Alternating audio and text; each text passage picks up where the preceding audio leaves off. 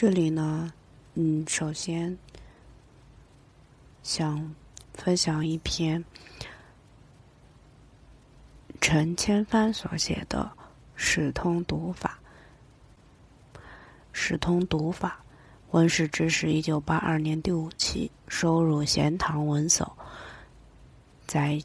陈千帆全集第七卷。这里呢，就分享这一篇文章。作为这个史通朗读的开篇，刘知己的史通自来和刘勰的《文心雕龙》并称，《文心雕龙》总结了上古起萧齐文学创作及文学理论上所取得的巨大成就，而史通则总结了上古。其唐初史籍撰述及史学理论上所取得的巨大成就，《文心雕龙》中有史传一篇，概括地叙述了古代史籍的起源和发展。篇中所论也涉及到了史学的历史和理论两个方面。史通陈书显然是受到了《文心雕龙》，特别是其中史传篇的启发。史通按照先秦汉晋撰写子书的传统习惯，分为内外篇。内篇原有三十九篇，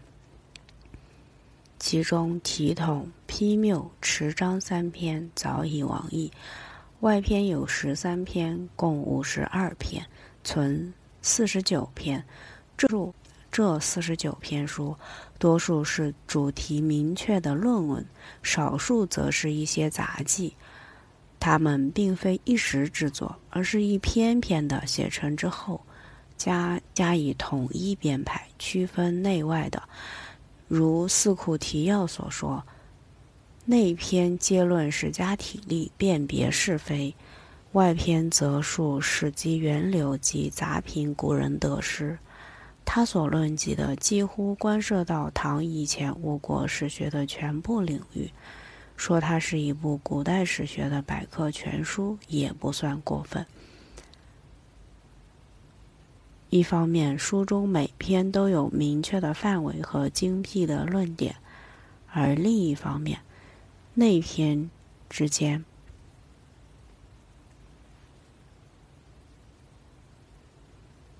每。而另一方面，内外篇之间，每篇与每篇之间又有互相关联和补充，有时也有矛盾的地方。不止于此，刘知几写史通当然是要阐明史学，同时，他也像司马迁，同时他也像司马迁写《史记》一样，欲欲以究天人之际，通古今之变，成一家之言。所以，他在自序篇中说：“若史通之为书也，盖伤当时在笔之事，其意不纯，思欲变其旨归，单其体统，夫其书虽以史为主，而余波所及，上求王道，下逮人文，总括万书，包吞千有，夫其为义也。”有语夺焉，有褒贬焉，有见见焉，有讽刺焉。其为贯穿者深矣，其为网罗者密矣，其所商略者远矣，其所发明者多矣。盖谈经者恶闻弗，盖谈盖谈经者勿闻弗度之痴，论史者赠言斑马之诗。而此书多积往者，洗漱前非，获罪于时，获罪于时，故其已矣。犹记知音君，犹记知音君子，实有关焉。这一简要自我评价，事实上，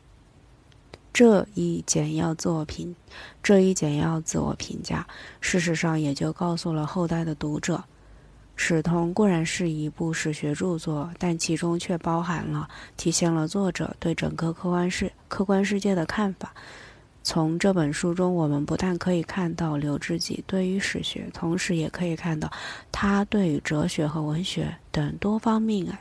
等多方面的精辟见解。